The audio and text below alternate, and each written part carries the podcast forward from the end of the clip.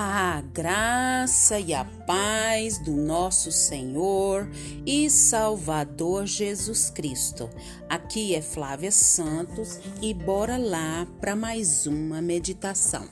Nós vamos meditar nas Sagradas Escrituras em João, capítulo 4, versículo 14. E a Bíblia Sagrada diz: Quem beber da água que eu lhe der, nunca mais terá sede.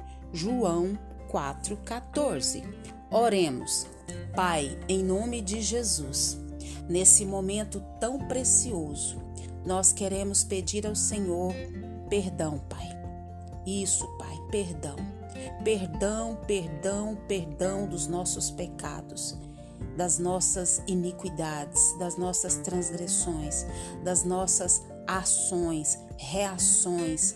Oh Deus, tem misericórdia da nossa vida e que teu Espírito Santo venha agir de maneira sobrenatural na nossa vida, nos convencendo do pecado, do juízo e da justiça. Agradecemos ao Senhor, Pai, porque a graça do Senhor, Pai, a misericórdia do Senhor, Pai, está sobre a nossa vida e a vida dos nossos de maneira tal. Pai, o Senhor tem nos guardado, o Senhor tem nos protegido, o Senhor tem provido, o Senhor tem se feito presente a cada batida do nosso coração. E nós, Pai, não temos palavras para agradecer, principalmente por tudo que o Senhor é e representa para nós.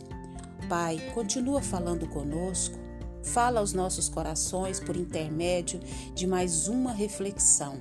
É o nosso pedido, agradecidos no nome de Jesus. Amém. Nós vamos falar hoje sobre alma sedenta. Alma sedenta. Eu não sei você que me ouve, mas a sede é algo terrível.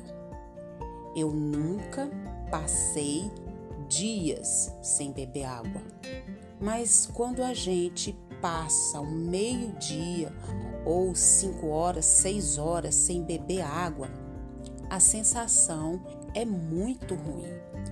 Mas nós queremos falar não dessa água potável que nós ingerimos, que é uma água tão preciosa, mas nós queremos falar de algo muito, mas muito maior e melhor.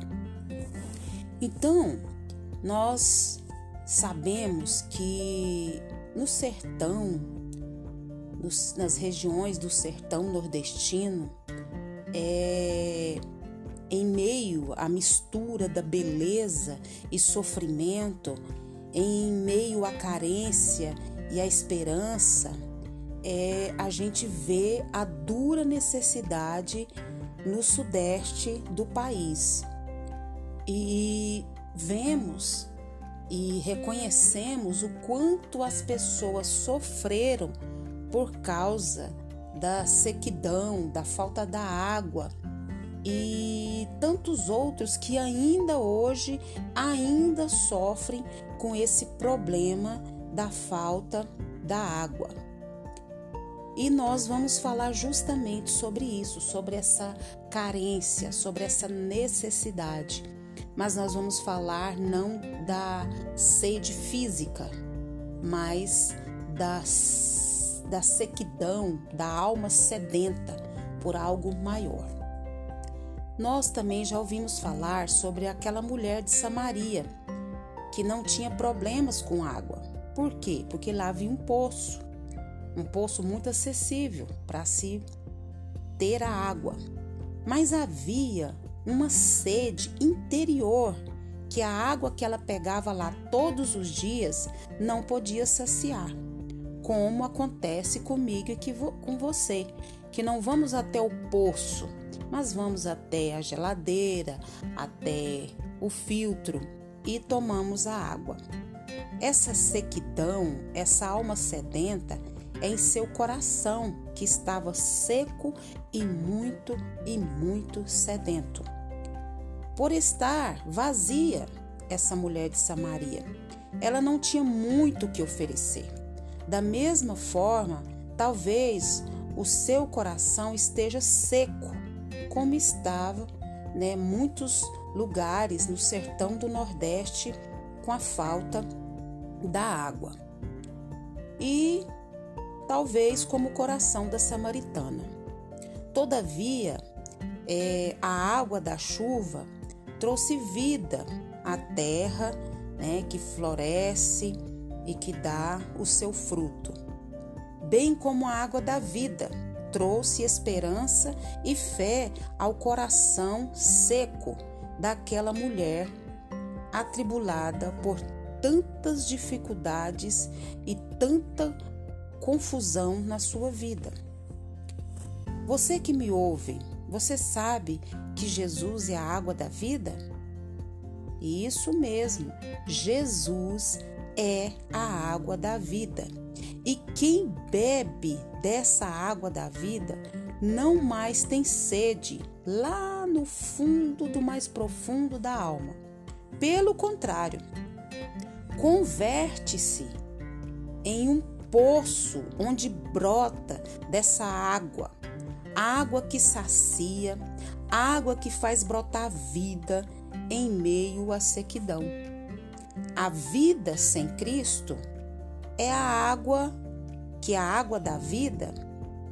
Então a pessoa que não tem a, que tem a vida sem Cristo, que é a água da vida, é seca, não frutifica, e quanto poderia. Não brota esperança, não brota vida, não germina, não floresce. Então eu e você precisamos ir à fonte. E mais do que ir à fonte é beber dessa água viva. E quem é essa água viva? Cristo Jesus. E nós precisamos beber dessa água da vida e florescer né, dessa água da vida para o quê? Para uma vida irrigada, para uma vida frutífera na presença de Deus. Alma sedenta. Talvez você tenha tudo o que precisa nessa terra e algo está faltando na sua vida. Todo ser humano, quando nasce, ele já nasce com um buraco na alma e não tem nada e ninguém que possa preencher, a não ser Jesus Cristo. Em Jesus, a vida. E em Jesus, a vida em abundância. Para o que? Nos satisfazer e transbordar para nós e para o próximo. Então, em Jesus, a vida. E tanto vida aqui quanto no porvir. E nós precisamos o quê? Apenas beber dessa água que nunca mais teremos sede. A nossa alma não ficará sedenta. E que o Espírito Santo de Deus continue falando aos nossos corações. Pai, em nome de Jesus, diante, Pai, dessa reflexão, nós pedimos ao Senhor que vá de encontro a cada coração que nos ouve. Se tem alguém que nos ouve que está com essa alma sedenta, que ainda não teve encontro real com Jesus, que o Espírito do Senhor venha trabalhar e convencer do pecado, do juízo e da justiça. E se tem alguém que nos ouve, que tem alguém da sua família que está orando, que está clamando, que o Senhor vá de encontro.